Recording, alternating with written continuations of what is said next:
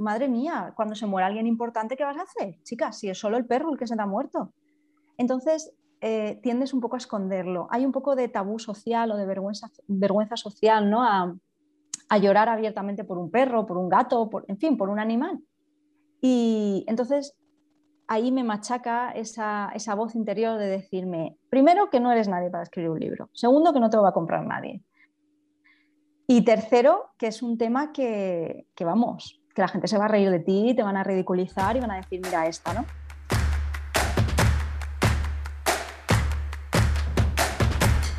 Hola, te doy la bienvenida a esta charla minimalista en la que tengo el placer de contar con Laura Vidal. Laura nos comparte un poco su camino desde que empieza a cuestionarse su vida y empieza a dar los pasos para realizar algunos cambios y lo que ha ido ocurriendo desde entonces y los cambios por los que ha pasado en los últimos tres años. Antes de nada, te la bienvenida, Laura. Bienvenida. Hola, Lucía. Es un placer estar aquí.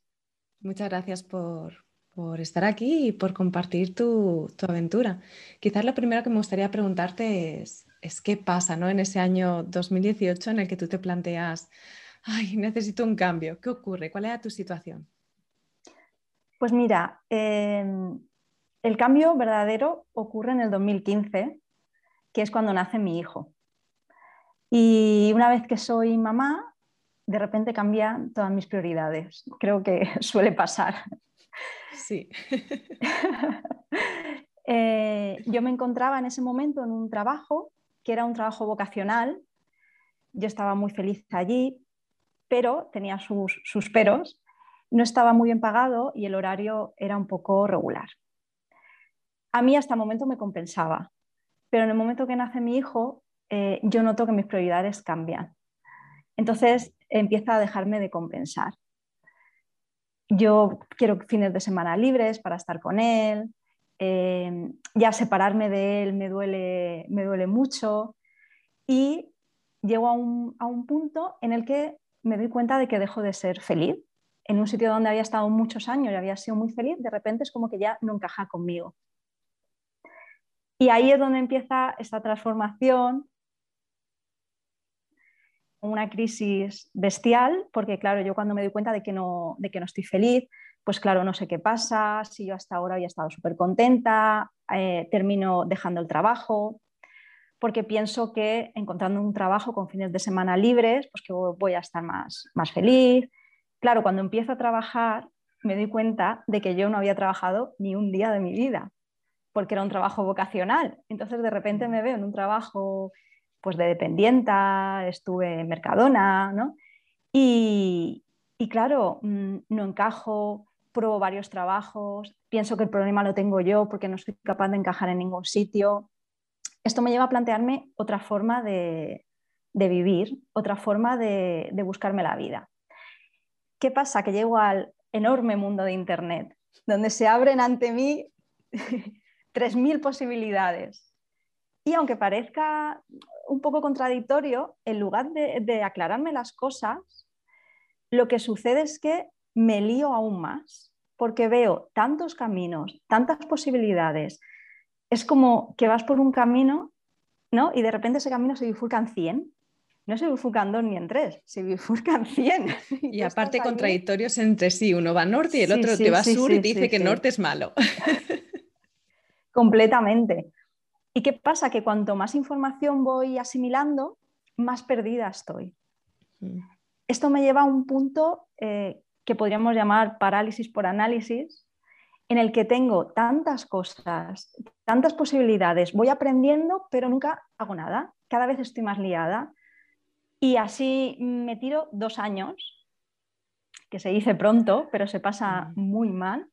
Dos años en un estado de estrés constante, de querer buscar una salida, no ser capaz, en fin, horrible. Y cada vez me pasa que me quedo más paralizada, cada vez estoy, claro, va pasando el tiempo, pasan los años y cada vez es peor.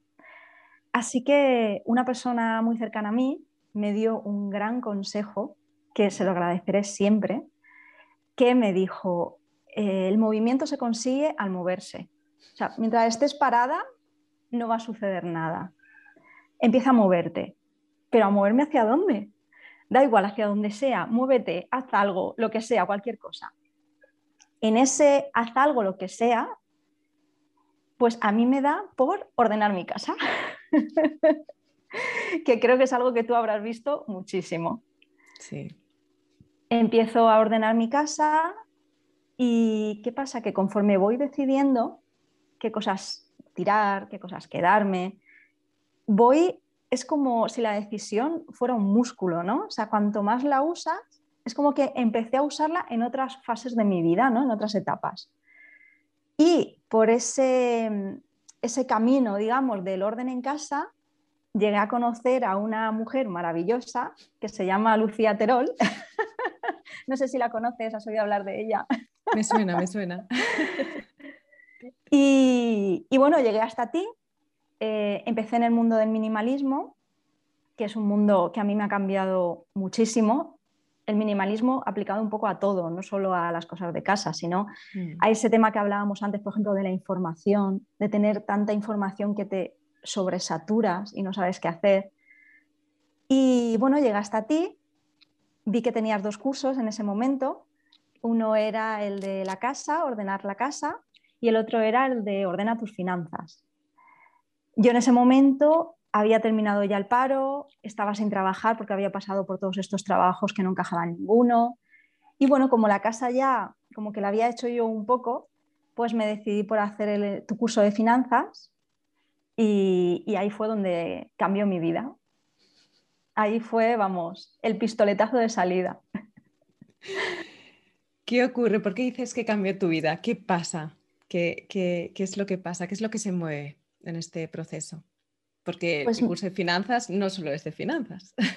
No, el curso de finanzas es a unos niveles increíbles. El curso de finanzas eh, te mueve por dentro todo, es eh, a nivel espiritual, es a nivel interior. Es algo que cuando hablas de finanzas no te imaginas. Es más, yo nunca había eh, leído nada de finanzas, estudiado, porque paradójicamente yo pienso, soy mala en matemáticas, no me gustan los números, ¿no? Eso le pasará también a mucha gente. Mm. Por lo que todo este tema es que no quiero ni, ni, saber de él, o sea, no quiero ni aprender, ni enterarme, ni nada. A mí lo que me llevó a hacer el curso fue que yo en ese momento estaba bastante mal de dinero, porque claro, yo sin trabajar, solo trabajaba mi marido, en fin. Y, y eso fue lo que me empujó a hacerlo, claro, lo que yo tampoco me imaginaba es que mientras hacía ese curso, o sea, esos dos años de parálisis iban a salir volando y, verdaderamente fue en tu curso donde yo encuentro mi camino, donde yo me doy cuenta y digo, pues por aquí es, o sea, esto es lo que tengo que hacer, aparte de que empiezo a, a estudiar sobre finanzas contigo, que, y es algo que me doy cuenta que me apasiona, increíble, o sea, increíble pero cierto. Me encanta, me leí prácticamente todos los libros que, tú durante el curso recomiendas y hasta el día de hoy sigo estudiando sobre finanzas, haciendo cursos, leyendo porque me apasiona, algo que pensaba que iba a ser horrible. Y creo que casi que lo hice un poco por obligación de, de decir, bueno, estoy tan mal de dinero, a ver si esto me ayuda un poco. Y me he dado cuenta que es un mundo apasionante, no es lo que tú te imaginas de matemáticas, de sumar, de, es otra cosa. Sí, porque al igual que la casa, ¿no? de la misma forma que la casa, al tomar las decisiones podemos encontrar eh, cuáles son nuestros valores a la hora de tomar las decisiones y esto replicarlo en otras áreas que no simplemente elegir las toallas o elegir otros aspectos más mundanos o más materiales, sino tomar decisiones incluso a nivel laboral o otros tipos de, de decisiones sobre qué dejo espacio en mi vida a muchos niveles. En las finanzas ocurre algo similar. ¿Desde dónde estoy tomando mis decisiones? ¿Cómo invierto la energía en forma de dinero? ¿Cómo son mis ingresos? ¿Cómo son mis gastos? ¿Qué se mueve? ¿Cuáles son esos pensamientos que están condicionando este tipo de decisiones? ¿A qué no me estoy abriendo? Y de repente empiezas a encajar piezas y es como, como una cadena, ¿no? Que en cuanto tiras, como, una, como unas fichas del dominó, que en cuanto tiras la primera, empezamos simplemente con el control de ingresos y gastos ahí, tú, van cayendo las piezas y vamos descubriendo cosas que antes no estaban visibles porque las piezas estaban puestas de una forma que no se veían. Es, lo que menos te esperas cuando piensas en un curso de finanzas. Perdona que te lo diga, pero es que es completamente así. O sea, eh, lo que menos te imaginas es que vas a trabajar, pues eso, creencias, o sea, a un nivel como más interior, porque es cierto, o sea, cuando tú te das cuenta que hay eh, decisiones que tú tomas que están condicionadas por, por algo interior a ti. Entonces, cambiando eso, tus decisiones cambian y cambiando tus decisiones, cambia tu vida. ¿Qué es eso que encontraste, Laura? Dices, encontré cómo, cómo es sentido, encontré el propósito. ¿Qué has encontrado? ¿Cómo se manifiesta este, este sentido? Pues mira, em, cuando empiezo a hacer el curso, eh, claro, empiezo a aprender sobre todo lo que tú hablas, ingresos pasivos, la carrera de la rata, tal, y llega un punto en, en el que tú haces una pregunta, para mí fue un aha moment, que es cuando tú preguntas, ¿qué es el éxito para ti? Es algo tan simple, pero es algo que nunca me había planteado. A raíz de ahí me doy cuenta que yo he ido por la vida como un poco dando bandazos, ¿no? Ahora me sale esto, ahora me aparece lo otro. Y desde que hice tu curso y aprendí tantas cosas, ahora yo planifico mi vida. O sea, no es la vida la que me viene. Yo digo, ¿a dónde quiero ir? Y cuando sé a dónde quiero ir, sé qué decisiones tengo que tomar. ¿Qué es el éxito para mí? El éxito para una persona puede ser mm, trabajar mientras da la vuelta al mundo, para otra persona puede ser ser millonaria, ¿no? Y cuando yo me pregunté qué es el éxito para mí, ahí es cuando yo me voy dando cuenta de a dónde quiero ir, no la cantidad de caminos que se abrían ante mí en Internet, no el decir, ay, esto parece que tiene salida, ay, pues no, voy a tener los pies en la tierra y voy a estudiar esto otro, ay, pues esto dicen que ¿sabes? No, mm. ¿qué es el éxito para mí? ¿A dónde es donde yo quiero llegar? Ahí es cuando yo verdaderamente me siento y digo, vale, yo quiero tener tiempo para estar con mi familia. O sea, ahora mismo esa es mi prioridad. Yo necesito dinero, pero no quiero cambiar el tiempo de mi vida por dinero. Quiero hacerlo de otra forma. Quiero ayudar a los demás. Quiero hacer un trabajo en el que yo me sienta realizada, eh, que sea trabajando desde casa. Quiero tener ingresos pasivos. En fin, ahí es cuando yo lo pongo sobre papel y a veces cuando tú lo ves en papel, ya no pensamientos que te vienen a la cabeza, cuando tú lo ves en papel es cuando empiezas a elaborar el plan para llegar un poco hasta allí. Y, así fue como, como empezó todo. Hmm. Sí, muchas veces eh, el hecho solo de tener como claro cuáles son tus prioridades y, de, y eso te hace como, como tener claro hacia dónde mirar y quizás había posibilidades ahí que no estaban visibles porque había tantos caminos en medio, que había tanto ruido que no podíamos ni discernirlas, pero cuando identificas eso es como que se caen muchos de los caminos porque ya no son válidos y se queda el camino. Es como si se iluminase, quizás siempre estuvo ahí, pero no lo estábamos mirando porque había tanto ruido que no podíamos verlo. Y de repente cuando apagas ese ruido, se abre esa claridad y tienes claro cuál es al menos el siguiente paso porque todo el sendero no siempre está tan claro, luminoso. ¿Qué ocurre? ¿Cuál fue tu siguiente paso, Laura? Pues mira, em, yo eso voy haciendo tu curso, aparte de que con el tema ingresos pasivos, eh, con el tema de muchos temas de los que tú tratas de finanzas, o sea, la cabeza fue como una explosión. Yo muchas veces me imaginaba el champiñón ese nuclear saliéndome de la cabeza, porque es que, claro, era un mundo que yo no tenía ni idea. Y cuando empiezo es como, ¿esto existe de verdad? O sea, estas cosas pasan. Cuando empiezas, eh, por ejemplo, el primer libro que me leí, de los que tú recomendaste, fue Padre Rico, Padre Pobre. Cuando lo estaba leyendo era como, ¿por qué no enseñan esto los colegios? ¿Por qué te enseñan cosas que a lo mejor no vas a usar en toda tu vida?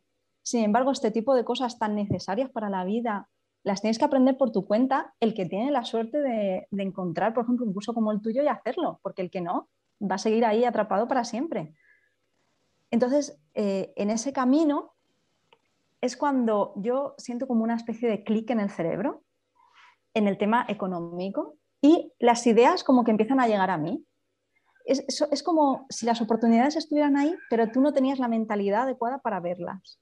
Creo que eso sería el, el kit de la cuestión de repente empiezo a ver, eh, pues eso, oportunidades, cosas, no sé cómo explicarlo, es, es como si tuvieras un telón delante que no te dejara ver nada, de repente ese telón cae y empiezas a ver. Yo tenía un, apartamento eh, cerca de la playa, que es donde yo vivía, conocí a mi marido y me vine a vivir a su casa y yo ese apartamento lo tenía alquilado. Eh, lo tenía alquilado por un precio bajísimo porque tenía miedo por ejemplo, en tu, en tu, curso yo lo que descubrí es que yo tenía muchos miedos, muchísimos, mogollón. la lista de miedos se me salía de... y, y, entonces, claro, yo por mis miedos yo lo alquilaba al mínimo precio, eh, a los primeros que me lo pedían. ¿Qué pasa? Que la casa, en vez de tener ganancias, tenía pérdidas, por ejemplo, ¿no? Porque, claro, eh, me rompían cosas, porque a lo mejor no miraba mucho a quién se alquilaba porque tenía tanto miedo de no alquilarla y yo no puedo pagar la hipoteca y la hipoteca de mi marido. Y... ¿Qué pasa? Que a raíz de hacer tu curso, digo, voy a hacer una prueba y voy a quitarlo del alquiler convencional, porque además está en la playa, el piso, voy a ponerlo como alquiler vacacional, algo que no había hecho por miedo. Mucha gente me lo había recomendado hacer, pero yo, ya te digo, por, por miedo. Y una vez que, lo, que me atrevo, doy el paso, pues me encuentro o sea, súper, súper feliz. Me encuentro que, un montón de viajeros están disfrutando de ese piso, algo que a mí me llena mucho, porque además a mí me encanta viajar, he sido muy viajera. Entonces, pues, por ejemplo, alojo gente que tiene animales gratis, que tengan que pagar por sus animales. Eh, le enseño a la gente qué sitios ir, que son muy chulos, menos turísticos. En fin, cambio totalmente la orientación del piso y, me encuentro no solo que aunque gano dinero, y que gano dinero, como, como hablamos, es semipasivo, porque yo estoy en mi casa, yo ahora mismo, por ejemplo, lo tengo alquilado, yo estoy aquí y, estoy ganando dinero. Encima lo estoy enfocando a algo que me gusta. Encima, cuando la casa está vacía, vamos nosotros, que la disfrutamos, que está en la playa, algo que yo llevaba no sé cuántos años sin pisar la casa. En fin, es esa especie de cambio de, de clic, ¿no? Durante tu curso mientras, mientras lo estoy haciendo, hay un apartado de tu curso que dice saca el libro que llevas dentro, ¿no? Si no me equivoco o algo así. Saca la luz el libro que llevas dentro, es un extra, sí. Ahí está. Y, yo justo mientras estoy haciendo esa parte del curso, eh, mi perrita, que era mi compañera, bueno, para mí era mi alma gemela, mi mejor amiga, se pone muy malita, que además yo tengo guardado todos los emails que nos escribíamos durante el curso y tengo el email en el que te cuento que mi perrita está malita, nos gastamos nuestros últimos ahorros en el veterinario, teníamos una situación bastante delicada en casa. Y mientras voy haciendo el curso, mi perrita fallece. Además fue muy repentino porque se puso malita, estaba súper bien, como un roble, se puso malita y al mes y medio ya la estábamos incinerando porque no había nada que hacer. Yo lo paso fatal, eh, ya había perdido, yo los llamo perrijos a mis perros. ya habían perdido a mi perrijo Galo un año y medio antes, entonces pierdo a ella, que ya me quedó, como yo digo, huérfana de perrijos. Ellos me habían acompañado desde antes de conocer a mi marido, eh, yo me había mudado a vivir a Italia, estuve dos años viviendo en Italia, sola con ellos, volví a España con ellos, o sea, ellos eran como, yo siempre digo que mi familia empezó con ellos. O sea, antes de conocer a mi marido, antes de llegar mis hijos, ellos fueron los primeros que estaban ahí conmigo. Yo me independicé y el primero que llegó fue Galo y después llegó Mini.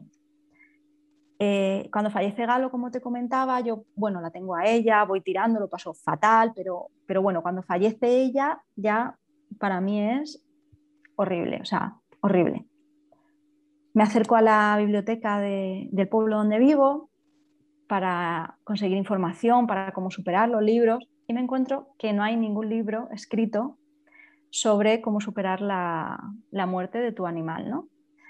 Entonces, lo único que me queda es coger todos los que encuentro sobre personas, ir estudiándolos, ir aplicándolo en mí, ir viendo cómo yo me voy encontrando mejor, qué cosas me ayudan, qué cosas no, cómo lo voy superando.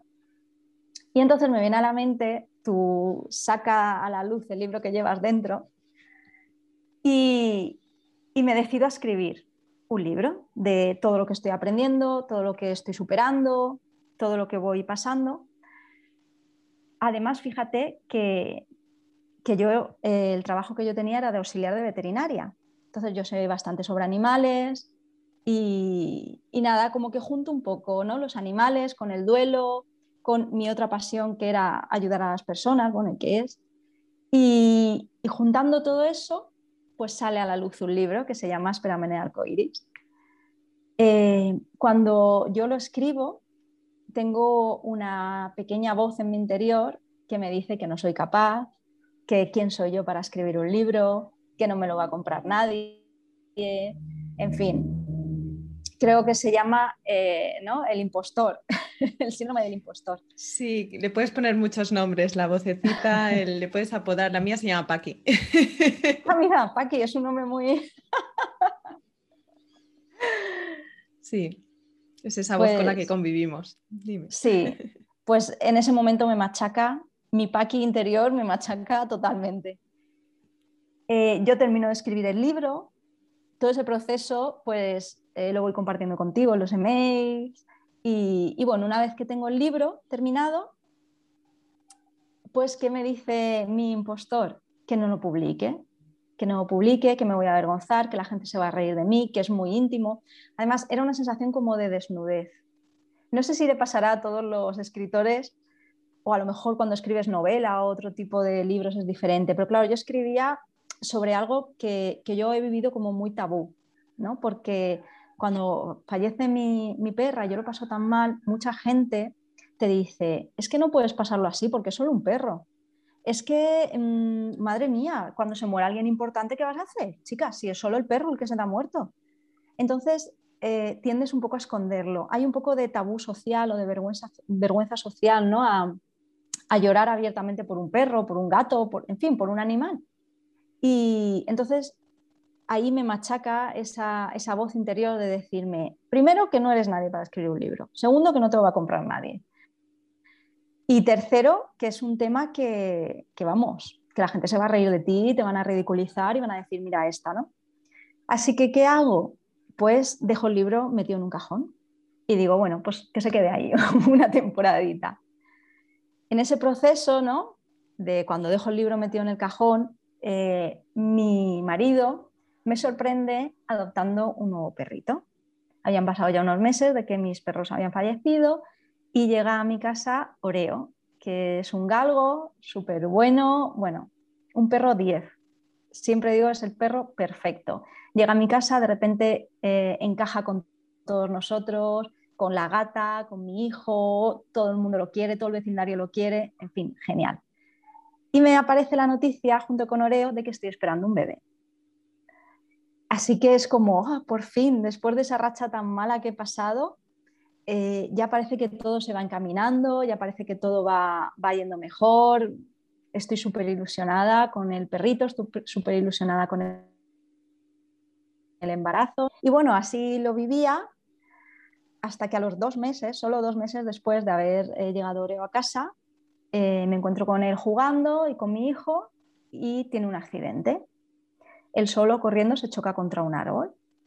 El accidente es brutal porque, porque los galgos alcanzan una velocidad muy grande en carrera, entonces más que un choque es como si fuera un atropello. Yo, al ser auxiliar de veterinaria, enseguida me doy cuenta de que ha sido algo muy grave. Eh, yo sola con mi hijo, en fin, un momento horrible. Eh, como puedo, lo cargo, eh, lo meto en el coche, lo llevo al hospital veterinario, intentamos hacer todo para salvarlo, pero no, no puede ser. Así que me veo en un nuevo duelo, solo habían pasado unos seis meses después de haber perdido a, Mini. Y eh, cuando vamos, unos, un par de días después, solo cuando volvemos para hacer una ecografía, me dicen que mi bebé ha fallecido también. Se le ha parado el corazón y que me tienen que, ingresar porque, porque ya no hay nada que hacer. Así que yo en ese momento, o sea, mm, toco fondo. Digo, yo de aquí no salgo. O sea, estoy todavía, está superando un poco el duelo de mis perrijos. Llega Oreo, lo pierdo. Bueno, me queda el bebé, que era mi ilusión. Mm, era también, eh, creo que es un duelo muy incomprendido también las muertes gestacionales, porque me tuve que enfrentar a los comentarios de, bueno, puedes tener otro. Algo que nadie que haya perdido un bebé que lo esté perdiendo en ese momento quiere oír, porque tú no quieres otro, tú quieres a tu bebé, a tu hijo, al que tienes dentro, ¿no? En ese proceso yo tengo que guardar reposo cuando salgo del hospital y cuando estoy en la cama recuerdo ese libro que he escrito unos meses antes, que tengo en un cajón, lo saco, lo leo y es una sensación rarísima, porque es como si mi pasado me estuviera ayudando, como si yo misma, ¿no? Descrito desde el pasado, es algo muy, muy raro. Y me doy cuenta que verdaderamente el libro me ayuda y me hace sentir mejor y me ayuda a elaborar el duelo por, por Oreo y por mi bebé que, que no iban a hacer. Y entonces es cuando dejo de lado los miedos, dejo de lado esa voz interior y digo, mira, si soy capaz de ayudar a una sola persona, a una, ya habrá merecido la pena y ya me doy por contenta y por satisfecha. Como no sabía nada de editoriales y tampoco no soy nadie como para que me, publique una editorial, pues decido autopublicarlo en Amazon. Eh, lo pongo en Amazon, autopublicado, y digo, bueno, ahí, ahí está, ¿no?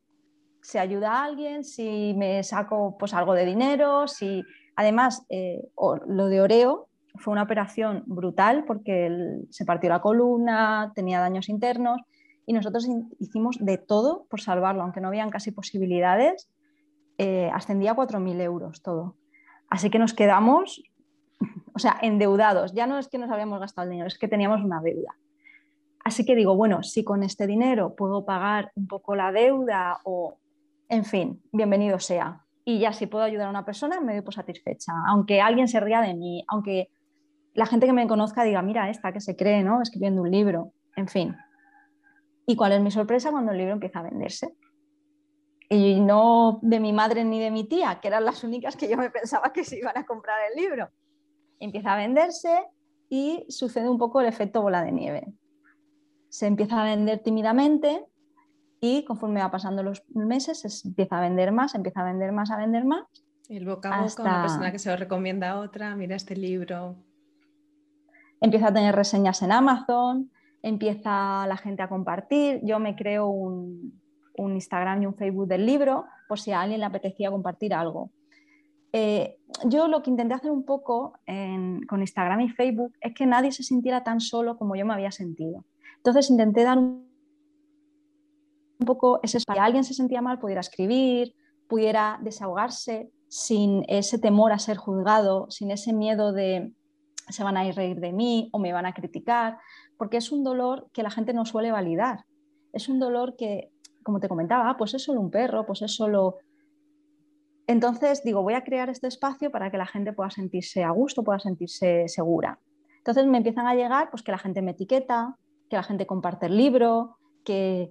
Y yo, bueno, alucinada, no, un nivel ya, vamos, superior. Yo estaba que no me lo podía creer. A los pocos meses, pues te diré unos seis o siete meses, pagué la deuda que tenía eh, de Oreo. Y bueno, el libro se siguió vendiendo, se siguió vendiendo, como te decía, cada vez más, cada vez más, hasta que me di cuenta de que había, no solo había encontrado mi camino, sino que la gente me empezaba a escribir pidiéndome acompañamientos, que querían hablar conmigo, que se sentían muy comprendidos, que necesitaban más, aparte del libro, ¿no? Algo más. Entonces me formé como doula del alma con una mujer también increíble que se llama Olga Porqueras y, y empecé a hacer acompañamientos en el duelo con la gente que había perdido a sus animales. Y entonces, sin darme cuenta, encontré mi camino. O sea, es como, que, como lo que tú comentabas, de repente habían 100 caminos delante y había, hay uno que se ilumina que nunca te habías dado cuenta de que estaba ahí, ¿verdad? Nunca lo había que no sabes exactamente hacia dónde te dirige, pero sabes que es el que tiene sentido. Sí. Además, es curioso porque cuando estás haciendo lo que tienes que hacer, yo creo que es un poco como lo que has venido a hacer aquí, es como que todo se va dando un paso detrás de otro. Sea, no hace falta ¿no? ver todo el camino. Ves el paso siguiente, pero es que te aparece. Y cuando lo has dado, te aparece el siguiente. Y así vas. Yo en un primer momento, claro, yo no ganaba mucho dinero. El libro se fue vendiendo poco a poco. Y claro, en un primer momento era, bueno, esto, pero necesito otra cosa, tal. Me, busqué otro trabajo, encontré otro trabajo. Pero es que a los cinco o seis meses ya podía prácticamente vivir del libro. Así que eh, dejé ese trabajo me centré en el libro, en los acompañamientos y me di cuenta que lo que había escrito en tu curso sobre qué era el éxito para mí no era ni más ni menos que lo que me estaba pasando. O sea, trabajar desde casa, tener tiempo para estar con mis hijos, con mi familia, eh, no cambiar mi tiempo por, dinero y, hacer algo que me gustara y que yo sintiera que estaba ayudando a los demás y que estaba aportando algo a los demás. Así, así llegó. Paso a paso y casi sin darnos cuenta, que es al final, no es un plan que tienes ahí milimetrado lo que va a ocurrir en los próximos, los primeros seis meses va a ocurrir esto, los siguientes seis meses va a ocurrir esto y no sé cuánto tiempo, no sé qué, sino que de repente te das cuenta y dices, ¡Ah! pero si estoy aquí. Sí. Y estoy aquí. es que yo creo que es imposible verlo todo, que las personas creemos eso. O sea, mm. las personas queremos ver el camino entero. Decir, bueno, pues yo me hago un curso de esto, de, no sé, ¿no? De auxiliar administrativa y cuando acabe esta empresa me va a coger y tal. Claro, y luego cuando te ves lo otro, que es tan, parece como que sea incierto, ¿no? Dices, bueno, ¿y ahora qué? Pero increíblemente te va apareciendo, te va apareciendo y llegas, llegas a donde mm. tenías que llegar. Mm. Es, creo que es un poco un salto de, fe, no sé, de confiar. Es confianza, es yo lo llamo el dejar espacio para la magia, ¿no? Es confianza en la vida al final y, seguir, y seguir ese sendero que tiene sentido y, ir haciendo lo, que va ocurriendo, ¿no? Lo que va, pues esa, formación, esto no sé cuánto, el, como ir tomando las decisiones que son precisas en el instante en el, en el que estás. Y sigues escribiendo, Laura. Este no es solo el primer libro. ¿Qué ha pasado después? pues, bueno, me di cuenta de que me encantaba escribir. Eh, empecé a escribir, después del libro, empecé a escribir mucho en, Instagram, en Facebook, escribía para intentar seguir ayudando a la gente. Claro, los acompañamientos, ¿qué pasó? Pues que aprendí un montón más que no sabía al principio cuando escribí el libro. Y en esas estaba cuando de repente me contactó una editorial.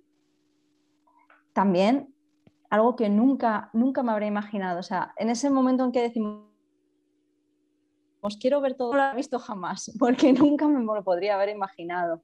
Claro, me contacta una editorial y me dicen que, quieren, que quieren mi libro, que quieren que les, que les ceda eh, mi libro, Espérame en Arcoiris.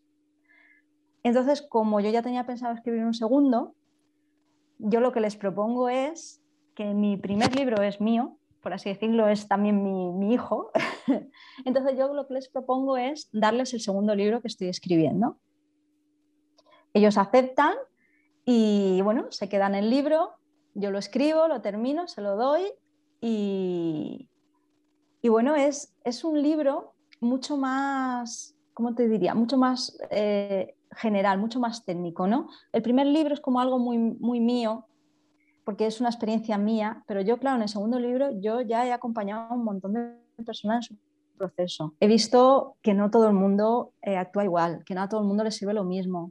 He entendido muchas de las fases del duelo que se pasan, por qué algunas personas se quedan estancadas en una o en otras, eh, qué ejercicios ayudan a, a elaborar un duelo sano. Entonces el segundo libro es mucho más, yo creo, eso, técnico. Mucho, comparto casos de personas, eh, en fin. Estoy, vamos, estoy súper, súper contenta. Además, eh, que te contacten de una editorial para mí fue increíble. Eh, que encima ellos, la verdad es que se ha portado muy bien conmigo, Oriol en especial. la editorial es Penguin Random House, pero el libro es con el sello Vergara. Y bueno, desde el primer momento ayudándome en todo, súper pendiente, entonces ves que tienen interés y es un poco lo que hablamos, esa vocecita interior que todavía vive, que siempre va a vivir conmigo, yo creo, mi, mi pack interior, como la llamas Aquí, sí. es que este nombre da menos miedo, ¿no? sí, sí, es verdad, es más familiar. Gracias, Paqui, por contarme esto. Gracias, Paqui, por decirme aquello. Total, ¿eh? totalmente claro, ella sigue allí, sigue viviendo, ¿no? Y te sigue diciendo, bueno, es que has tenido un golpe de suerte, pero tú no eres escritora, es que, bueno, pues... Y entonces, claro, de repente te ves y dices, mm, se está interesando en mí, eh, estoy pudiendo negociar con ellos, hay una negociación, están interesados en mí. Aparte, mm, la gente, bueno, me estaban pidiendo un segundo libro desde hace, a los meses de tener el primero ya me estaban pidiendo el segundo. Entonces, es como un, va superando, ¿no? Va superando barreras y conforme las vas superando, miras para atrás y dices, ostras, lo he podido superar. Entonces, la próxima que se me presente, la voy a poder superar también. Es lo que hablábamos, ¿no? El movimiento, el camino es el que te hace caminar. Cuando estás paralizado y no haces nada, todo te parece imposible, todo te parece difícil. Y ahora yo lo que he aprendido es a convivir con esta voz y a decir, bueno, esta voz no va a desaparecer, da igual, yo creo, el éxito que tengas o lo bien que lo hagas, va a estar ahí. Entonces, ¿qué tengo que hacer? Pues tengo que seguir adelante a pesar de esta voz. Le digo muy bien, vale, gracias por tu opinión. Sí, sí, sí, sí, sí. Es como aprender a convivir con ella. Estás ahí, me hablas, pero yo no te voy a hacer caso, o sea, no voy a hacer lo que tú me digas. Voy a hacer lo que yo quiero hacer y voy a seguir este camino que es el que quiero. Y, bueno, ya te digo, el, segundo libro se llama Cuando ya no estás y, y bueno, para mí es un super dos libros, una persona como yo, como te comentaba, que, que no, no sé, que no sabía qué hacer con mi vida, que no me sentía que yo tenía derecho a escribir un libro. Fíjate, una de las cosas que más me, se me pasaba por la cabeza es porque no terminé la carrera universitaria. Y era como, es que no tienes una carrera universitaria, no puedes escribir un libro. Fíjate qué, cosas, ¿no? Sí, sí, sí, son esos pensamientos, ¿no? Al final, el, el, curso de finanzas, la etapa 4, que es el centro del laberinto, son todos esos pensamientos que tenemos ahí que condicionan nuestras decisiones y cuando empezamos a verlos dices, wow, es que yo creo esto y por esto no estoy haciendo eso, porque creo que si no tengo una carrera no puedo escribir, porque... Y hay de todo, y, y es curioso, y poder verlos, solo poder verlos, ya es sanador. Después hay ejercicios y hay prácticas para, para cuestionarlos, pero simplemente el poder verlos ya te das cuenta de, wow, es que no estoy haciendo esto porque creo esto. Yo creo que es, lo más fundamental es, llegar ahí, a conocerte y decir, vale, eh, estas son las creencias que yo tengo, ¿no? Por ejemplo, una de las creencias que yo tenía es, más vale pájaro en mano que ciento volando, ¿no? Entonces era en plan, prefiero tener un trabajo de, en cualquier sitio mm, que me paguen y antes que yo intentar hacer una cosa ¿no? que a día de hoy, por ejemplo, se considera diferente. Se considera como más que tienes menos seguridad. Sin embargo, yo ahora me doy cuenta y digo, es que, o sea, estoy viviendo, como te decía, lo que es el éxito para mí. Eh, estoy tranquila, estoy feliz. Estás presente con tus hijos. Mm. Sí, el día de mañana, quién sabe. Es que en ningún sitio lo puedes saber lo que te va a pasar el día de mañana. Mira, fíjate que, uno de los trabajos por los que pasé en ese momento de incertidumbre y que no encajaba en ningún sitio fue una zapatería. Y, el otro día volví por allí de casualidad y la habían cerrado. Y dices, tú imagínate, no hago todo esto por estar trabajando en una tienda, porque es algo más seguro, y luego la cierran, estaría buscando trabajo en otro sitio. Sin embargo, aquí la verdad es que no puedo estar más, más feliz, no puedo sentirme más realizada.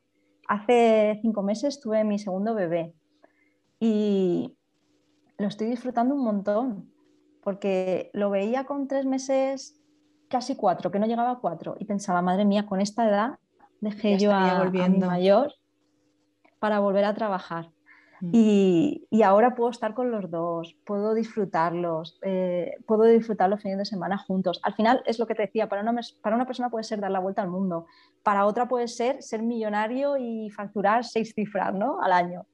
Para mí era tener un sueldo, o sea, tener el dinero que me, que me permitiera vivir y estar en casa con mis, con mis niños, y de paso pues aportar algo a los demás, ayudarlos, sentirme ¿no? un poco útil. Y lo he conseguido todo. y todo partiendo pues, de, tu curso. Muchísimas gracias, enhorabuena Laura y muchísimas gracias por compartir tu, historia, porque creo que todas las personas nos, hemos sentido identificadas con, con ese momento, ¿no? El, yo recuerdo, de hecho, ahora que comentabas, ¿no? Yo recuerdo también ese momento en el que dejé el trabajo estable, en la que quería que era el la, la, organización de mis sueños, pero que trabajaba miles de horas, pero un trabajo fijo en una época en la que era crisis, nadie se dejó un trabajo fijo en esa época y menos en ese sector. Y hace poco eh, supe que en esa organización han quitado el área de educación. Se hubiera ido mi trabajo. Y es curioso como muchas veces no tomamos decisiones creyendo que el camino seguro es más estable, pero lo cierto es que no hay nada estable. Nadie nos puede asegurar una estabilidad a ningún sentido ni a ningún nivel. es que nadie nos puede asegurar ni siquiera un día más de vida en, este planeta. Y, cuando te das cuenta de esto y cuando empiezas a hacer el camino para cuestionarte, de repente es como que, el camino se va iluminando y, vas dando los pasos con la voz, porque los miedos siguen acompañándonos, solo que se muestran de formas diferentes o en facetas distintas y quizás eh, se viven de forma distinta y, esa voz que parecía muy grande, ese lobo, ¿no? Tenía un amigo el otro día que me decía el lobo, yo le llamo el lobo y decía, madre mía.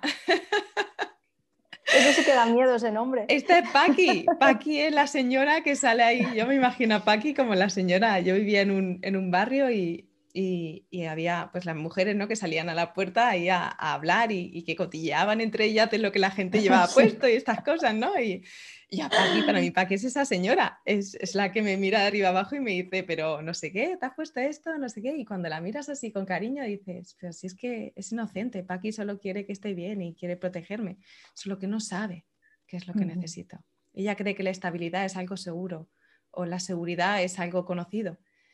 Y, y si más vale ciento volando. Más vale, más vale. Yo ahora lo, lo aseguro. Muchísimas gracias, Laura, por Yo me acuerdo mucho de... Dime. De, tu curso, ¿no? De, cuando hablábamos mucho de desde dónde toman las decisiones. Mm. Desde el miedo, ¿no? O el amor. Y, y, la verdad es que cuando te das cuenta de eso y empiezas a decidir con sentido, es cuando, cuando el camino se empieza a iluminar. Sí. Y somos conscientes ¿no? de esos pequeños detalles los que tomamos decisiones desde, desde el miedo, que a veces son pequeñas cosas. No me permito comprar esto y ese es supermercado y no compras arándanos y cuando vas a comer por ahí eliges en la carta lo más barato porque no sé qué, no sé cuánto. Y, y wow, y en esos pequeños detalles que empiezas a descubrir aspectos de la forma en la que tomamos decisiones, de nuestros pensamientos, de nuestras creencias y empiezas a cuestionarte y a darte cuenta que, que, que puede haber otra forma de tomar decisiones que no tengo por qué seguir por ahí, aunque sea una tendencia, porque simplemente es una tendencia. Sí, se puede cambiar. Muchísimas gracias, Laura. Dejo por aquí los enlaces, tendrás los enlaces a los, si estás viendo esto, tienes los enlaces también a los vídeos de Laura, a los libros de Laura, quiere decir que si has vivido un, proceso también de alguna pérdida de algún animal que te acompañaba y estás en un proceso de duelo, estoy segura que te acompañará y te servirán. Y por mi parte, Laura, deseo que sigas disfrutando de esta vida de éxito con tus seres queridos y de nuevo darte las gracias por compartir esta, esta aventura y este camino. Muchas gracias, Lucía. De verdad me ha hecho muchísima ilusión esta entrevista porque ya te digo, contigo empezó todo y por favor no pares nunca, sigue cambiando vidas porque, porque a mí me las has cambiado de verdad. Un placer. Muchísimas gracias por tus palabras. Hasta luego, gracias. Laura. Adiós.